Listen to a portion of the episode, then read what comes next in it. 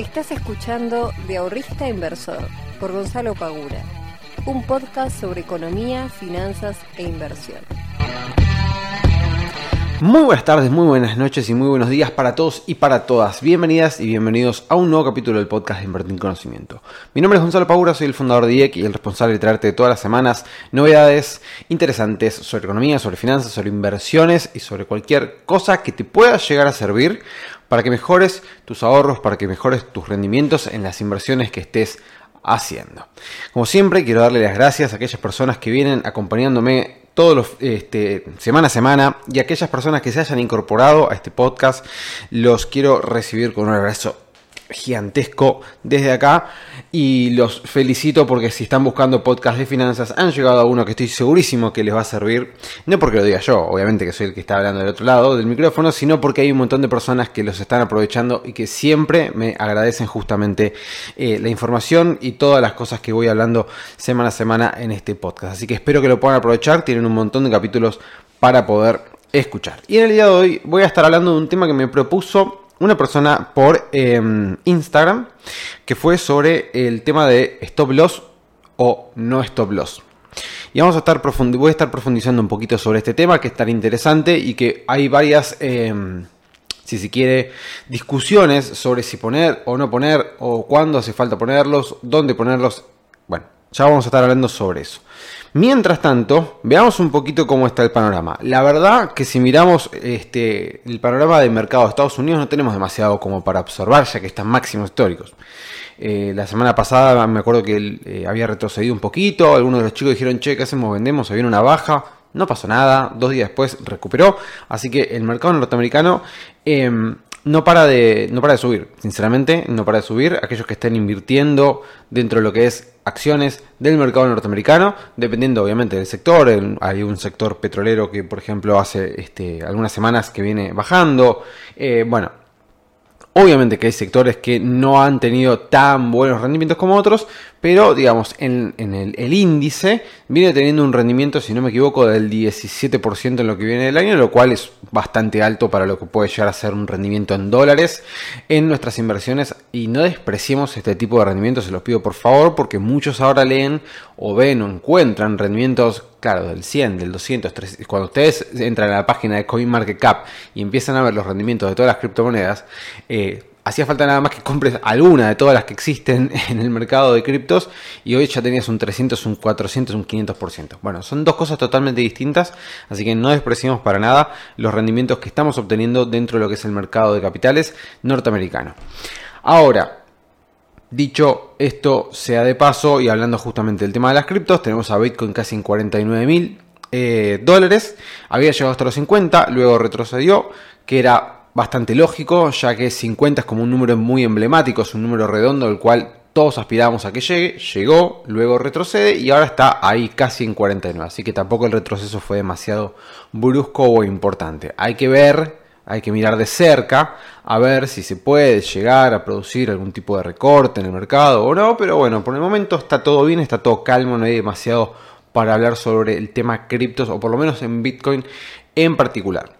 Hay algunas que la están rompiendo, hay algunas que han retrocedido, hay de todo y eso es lo lindo del mercado, que tenemos de todo y si nosotros hacemos y buscamos y diversificamos bien nuestra cartera, podemos obtener muy buenos rendimientos sin sufrir en las bajas de una manera muy fuerte. Porque aquellos, por ejemplo, que hayan invertido solamente en Bitcoin, porque es la única que conocen, o es la única que se animaron en lo que sea, obviamente que si te comiste la baja desde los 60 mil dólares hasta los 28 mil dólares y estás, digamos, a las puteadas, pero si hubieses eh, diversificado y no solamente tenías criptomonedas, sino que también tenías, por ejemplo, CDRs o que también tenías, qué sé yo, hasta acciones argentinas, eh, fondos comunes de inversión o algo, toda esa cartera se va moldando y no es tanto el golpe cuando ves la totalidad del rendimiento que vos estás obteniendo.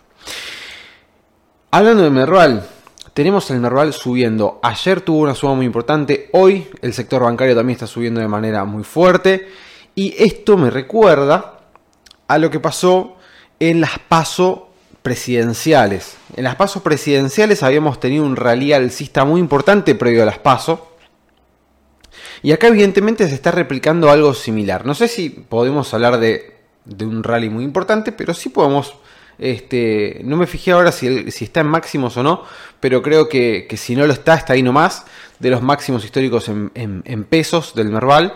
Por lo cual, digamos, está llegando, el mercado argentino accionario está llegando a menos de 20 días las paso, eh, con unos precios bastante interesantes en la gran mayoría de las acciones. Recién veía, como dije recién, en el sector bancario estaban subiendo de una manera bastante considerable, por lo cual ahora es cuando tenemos la, eh, la dicotomía de qué hacer, o sea, tenemos que empezar a tomar decisiones. ¿Qué hacemos? ¿Nos quedamos con toda la cartera invertida en el Merval o en las acciones que nosotros tengamos? ¿O empezamos a recortar parte de esas acciones, obtenemos liquidez y vemos qué es lo que pasa.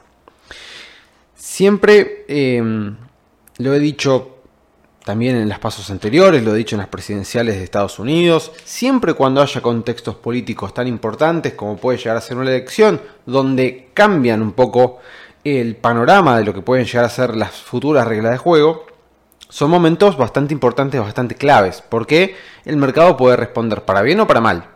¿Sí? Para alguno de los dos lados siempre termina respondiendo y cuando nosotros llegamos a las elecciones, en el caso por ejemplo de las pasos presidenciales, ¿qué era, lo que se estaba eh, anticipando el mercado? Bueno, en ese momento el mercado lo que estaba anticipando era que entre eh, los dos principales candidatos, que eran Alberto Fernández y eh, Mauricio Macri, entre ellos dos, que no haya una diferencia, que gane Alberto Fernández, porque era muy este, evidente, dadas las encuestas, de que iba a terminar ganando en las PASO, pero que no gane por una diferencia eh, importante. Si estaba dentro de los 5 puntos de diferencia, como algunas consultoras arrojaron, decían, che, bueno, va a ganar Alberto Fernández las PASO, pero va a haber más o menos 5 puntos de diferencia entre uno y otro. Eso para el mercado era una esperanza, vamos a decir entre comillas, de que Mauricio Macri siga eh, o pueda llegar a ganar las elecciones presidenciales y el mercado era un candidato que quería. Bien, entonces llega a las PASO con un impulso muy fuerte alcista, que luego, obviamente, de que no fue 5 puntos de diferencia, sino que fueron 15 puntos de diferencia, lo cual era sumamente difícil remontarlo para poder obtener la presidencia, hizo que el mercado se desplome. Bueno, acá evidentemente está pasando algo similar, dado que eh, a raíz de bueno todo lo que estuvo pasando esta semana, de las fotos en la Quinta de Olivo y bla bla bla bla bla, y que el contexto económico, que la pandemia, que todo, bueno, todo lo que ya conocemos, eh, evidentemente la cosa está bastante pareja, por lo que pueden llegar a analizar, que la cosa está bastante pareja entre ambos eh, sectores más importantes, entre ambos partidos más importantes, por lo cual evidentemente se están anticipando de que pueda llegar a haber un resultado favorable a lo que es el mercado. Bien, em, entonces, como siempre digo, el mercado se anticipa a este tipo de cuestiones, se anticipa a, tomar decisiones. Dice, bueno, empecemos a subir ahora este, para ver qué es lo que sucede. Ahora, nosotros tenemos que tener en cuenta que al ser inversores particulares, eh, y no tener, obviamente, la espalda financiera que tienen los fondos multimillonarios, tenemos que cuidar muchísimo más nuestro dinero y nuestras rentabilidades que, lo, que la cintura, digamos, que puede llegar a tener un eh, fondo importante que maneja millones y millones de pesos. Por lo cual, yo, mi opinión particular sobre eh, tema elecciones, yo particularmente prefiero estar lo más líquido posible si estoy invirtiendo en el mercado que hay elecciones. Es decir, hay elecciones en Argentina, mercado argentino. Hay elecciones en Estados Unidos, Estados Unidos. Hay elecciones en Brasil, Brasil. Y así sucesivamente. Entonces, con esto lo que me refiero es, si yo estoy invirtiendo en el mercado argentino de acciones, Bien, y yo ya estoy obteniendo ciertas rentabilidades porque ya vengo invirtiendo hace semanas, hace meses y ya vengo teniendo una rentabilidad positiva, muy buena, muy favorable. Quizás lo más probable que yo haría es, bueno, dado que preveo que puede llegar a haber un resultado favorable y que quizás eso haga que impulse el mercado un poquito más para arriba, me voy a quedar con una parte de mis acciones, pero no me voy a quedar con todo. O sea, si yo tengo invertidas, eh, no sé, 500 mil pesos en acciones argentinas, bueno, quizás dejaría 100 mil pesos y 400 mil pesos los saco antes de las elecciones para ver qué pasa. De esa manera, si sigue subiendo el mercado, bueno, con los 100.000 que me quedaron, seguirá este, dándome rentabilidad. Y si el mercado cae, no me voy a comer un palazo enorme y no voy a estar perjudicando la rentabilidad de mi cartera. Porque hay algo que quiero recalcar con esto. Eh, no es fácil tener rendimientos positivos todos los meses constantemente año a año. No es fácil. Y si nosotros eso lo descuidamos, nos vamos a arrepentir mucho. Y con esto no quiero decir que a la primera tenemos que salir corriendo este, en cada baja que nosotros encontremos. No, el tema es cuidar lo que ganamos. Porque si nosotros estamos en agosto, casi septiembre, si nosotros estuvimos casi nueve meses trabajando en nuestra cartera de inversión para tener rendimientos positivos a lo largo de todos estos meses o a lo largo del año, y hoy los estamos teniendo, estamos teniendo rendimientos del 50, 60, 70% en pesos, estoy hablando, 70%, 80% en pesos, ni hablar si estamos teniendo rendimientos en dólares muy altos, cuidémoslos, cuidémoslos, siempre uno quiere tipo ganar más. Y decir, bueno, yo quiero tratar de sacarle todo el jugo posible a la bolsa. Pero como yo no tengo la bola de futuro, y nadie la tiene, nadie tiene la bola de cristal para decir va a pasar esto, va a pasar lo otro, tenemos que tomar ciertas decisiones anticipándonos a cualquier evento que pueda llegar a, surgir. Entonces, esta es mi posición, ¿no? O sea, cada uno después hace con su dinero lo que tenga ganas y toma los riesgos que tiene ganas. Eso está de más decirlo, eh, cada uno asume los riesgos que quiere. Pero muchos lamentablemente a veces asumen riesgos sin saber que están asumiendo riesgos. Y después se encuentran con resultados que no esperaban, no son agradables y no saben qué hacer. Entonces, yo les comparto mi postura, le comparto mi forma de operar, le comparto mi experiencia y les digo, ante un suceso. Si yo estoy teniendo buenos rendimientos, prefiero cuidarlos antes que que me gane la avaricia y si me sale mal, querer matarme. Entonces, querer matarme, obviamente, es una forma de decir, ¿no? Em, pero me parece importante transmitir esto porque eh, me ha pasado otras veces de querer ir por todo y terminar en nada. Entonces no está bueno, sinceramente. Eh, prefiero a veces perdérmela, mirarla de afuera, así, uy, mirá, subí un 20% más, me quiero morir. Y bueno, pero ese 20 sobre 100 lucas me representa 20 mil pesos más, bueno, listo, ya está. Es algo más que estoy sumando, no es todo lo que podría haber ganado, pero sí gane más. Así que tampoco es eh, demasiado malo. Y también tengamos en cuenta de que si el mercado llega muy alcista a las elecciones y se da un resultado que el mercado está esperando que pase, no crean que después va a subir un 150% más. Porque justamente la suba previa a las elecciones es, eh, en, es este, en conclusión de que se va a obtener ese resultado. El problema es si la suba se da antes, el resultado no se obtiene y ahí es cuando viene el palazo que les mencionaba antes en las pasos presidenciales. Entonces, si vemos que hay una suba muy constante hasta llegar a las elecciones y que después definitivamente se terminan cumpliendo las elecciones y se termina... Bueno, fíjense el ejemplo de cuando ganó Mauricio Macri la, presidencia en 2015. Pasó eso. O sea, el mercado empezó a subir, a subir, a subir, a subir, a subir, a subir, esperando de que gane él. Ganó él y el mercado después cayó.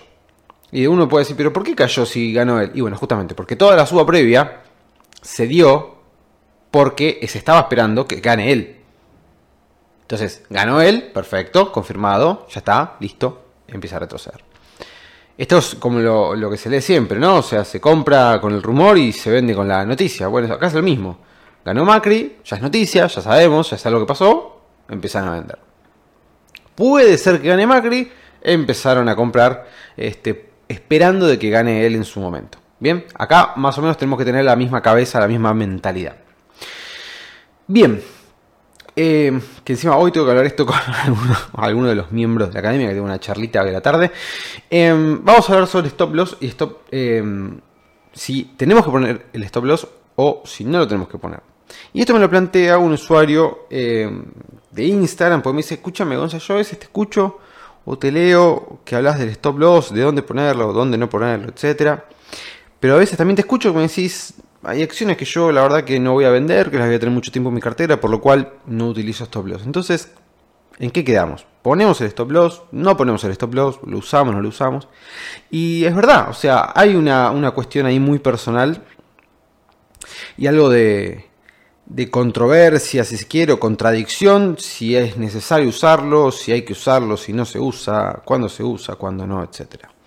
Bueno, el stop loss, para aquellos que no lo sepan, es una orden precargada en la cual eh, ante un movimiento desfavorable, en este caso vamos a decir que es un movimiento bajista, eh, se carga una orden de venta de la posición que nosotros tengamos, para lo cual automáticamente en un precio determinado que nosotros establecemos, se venda la posición. Por lo cual, si llega a caer por debajo de ese precio, nosotros podemos estar tomando sol en la playa, que no nos vamos a preocupar porque ya tenemos una orden que nos funciona de salvavidas, digamos. Bien, para no estar preocupándonos. Entonces, de vuelta, aclarado que es el stop loss. ¿Lo ponemos? ¿No lo ponemos? ¿Qué hacemos? Bueno, acá el tema del stop loss es muy, pero muy, muy, muy personal. Yo, de vuelta, yo, mi decisión en eh, inversiones como por ejemplo Apple, como por ejemplo Mercado Libre, como por ejemplo Amazon, como por ejemplo Facebook, como por ejemplo... Em, ¿Cuál más podría llegar a decirles que quiero por mucho tiempo en mi cartera? Como Google, como Microsoft, como Disney digamos, son CDRs que yo no pretendo vender en el corto plazo. No los pretendo vender. No necesito esa plata. Y si la necesitara, digamos, tiene que ser una emergencia de mucha plata. Eh, o sea, es una posición que yo no voy a vender. Y yo, particularmente, que tengo la posibilidad y la facilidad de tener un trabajo que a mí me permite estar enfrente de la compu, que aparte mi trabajo es mirar qué está pasando en los mercados, tener tiempo para poder tomar decisiones, para poder no tener un, en este caso un jefe, una jefa que me esté pidiendo cosas mientras yo estoy mirando el mercado, como me sucedía antes. O sea, yo ahora tengo, digamos, todas las herramientas a mi disposición y todo el tiempo del mundo como para tomar decisiones tranquilo. Yo hoy, y dicho lo que dije antes del tema de las inversiones, que no las voy a estar vendiendo hoy, yo no pongo stop loss. Eh, ¿Pero por qué? Por todo lo que acabo de mencionar, porque tengo tiempo, porque puedo tomar decisiones tranquilo, porque son inversiones que yo voy a tener en muy largo plazo, que no pretendo vender en el corto plazo, por lo cual, si el día de mañana, que recién dije que el Standard Poor's y todo el mercado estaba en máximos, si yo el día de mañana percibo o entiendo que el mercado de eh, acciones norteamericano puede llegar a tener un desplome como el que tuvo en marzo del 2020 a raíz de la crisis del COVID, ahí sí puede que yo salga a vender las posiciones que tengo para aprovechar los precios luego de un 30, 35%, 40% menos eh, más barato de lo que estaba antes, ¿ok? Y volver a comprar. Ahora, en el mientras tanto, si yo veo que mañana, por ejemplo, por decir cualquier cosa, el estándar comenzar a caer, y empieza a retroceder. Pero el retroceso no es, un retroceso normal, es un retroceso sano, qué sé yo, de un 5, un 10, hasta te diría un 15% mm, este, de la posición, dado dos años casi, eh, salvo por la caída del COVID, eh, si ustedes miran el gráfico es todo para arriba. Eh, si yo veo que es ese tipo de, de bajas, que es un recorte de mercado totalmente normal, no voy a salir a vender mis posiciones, porque entiendo que es eso, es algo cíclico, que el mercado recorta un poco y luego continúa su movimiento alcista. Si yo estoy eh, seguro y yo veo que las empresas que tengo en mi cartera están teniendo buenos resultados, están teniendo este están repartiendo dividendos, están teniendo balances positivos, los ratios de liquidez están buenos, digamos, los plazos en la inversión que yo estoy haciendo van acorde a, ese tipo de análisis, fantástico, no voy a estar poniendo stop loss. Ahora, dicho sea todo esto, ahora, si yo soy trader, que yo no me considero un trader, pero digamos, si yo quisiera empezar a ser trader, este, y quisiera empezar a hacer trading, mejor dicho, sí usaría stop loss. Porque yo lo que estoy buscando son movimientos cortos, en un periodo de tiempo muy corto, y no quiero perder la rentabilidad que estoy obteniendo en ese momento. Entonces, si yo estoy buscando un movimiento del, 5, el 10, el 15% de suba, voy a ir subiendo el stop loss, ¿sí? Para que si llega a retroceder un 1, un 2, un 3%, automáticamente se venda y agarro, no sé, supongamos el, no sé, había subido el 15, retrocedió el 3, bueno, agarro lo que quedó de eso, ¿bien? Entonces, en ese punto sí, yo usaría un stop loss. En todas mis posiciones. ¿Cuál sería otro punto en el cual yo usaría un stop loss? Si no tengo el tiempo para poder estar trabajando en mis inversiones. Es decir, si yo trabajara en qué sé yo, en algún trabajo cualquiera que me demanda mucho tiempo o que no tengo un acceso a una computadora eh, y tengo que estar con el celular cargando una orden de venta, no, no puedo, es una locura. O sea, eh, si yo tengo que estar en el trabajo con el celular y tengo que estar cargando una orden de venta con el celular que generalmente aparte es incómodo, no es rápido, etcétera, capaz no tengo señal o lo que fuere y no quiero estar muy expuesto a ese tipo de cosas. Más sobre todo si estoy buscando rendimientos en el corto plazo. Entonces, si estoy buscando rendimientos en el corto plazo, sumado a que no tengo tiempo o que no tengo disponibilidad en una computadora, pongo stop loss para quedarme tranquilo, para poder seguir haciendo mi vida tranquilo. Eh, y obviamente no estar pendiente de la bolsa, a ver cuánto está, cuánto sube, cuánto baja, etcétera, etcétera, etcétera. Eh, esa es mi visión, digamos, de lo, que es el stop loss y cuándo uno podría aplicarlo y que tenga muy buenos resultados y cuándo quizás uno podría no aplicarlo eh, y seguir obviamente teniendo muy buenos resultados. O sea que para mí la clave de usar o no usar stop loss básicamente es el tipo de trade que nosotros queramos hacer, si es de corto plazo, mediano plazo o largo plazo, y el tiempo y la disponibilidad de las herramientas para poder invertir. Si nosotros tenemos o no tenemos herramientas a disposición, las horas que nosotros querramos estar invirtiendo en el momento que la bolsa está abierta si la bolsa abre de 11 a 5 de la tarde y en ese lapso no podemos estar mirando la pantalla, no podemos estar operando, no podemos, si hay una crisis o si pasa algo, no tenemos forma de salir, entonces sí creo que sería recomendable hacer uso de lo que es el stop loss. Gente querida, como siempre les agradezco muchísimo que estén acompañándome semana a semana. Recuerden que pueden descargar en la descripción, de este, en el comentario de este podcast, van a encontrar un regalito para que puedan descargar y que puedan aprovechar más contenidos gratuitos que ofrezco en Invertir Conocimiento. Les mando un muy fuerte abrazo y cualquier tema que quieran hablar ya saben que me pueden encontrar en Instagram. Que sigan muy bien y que tengan muy buena semana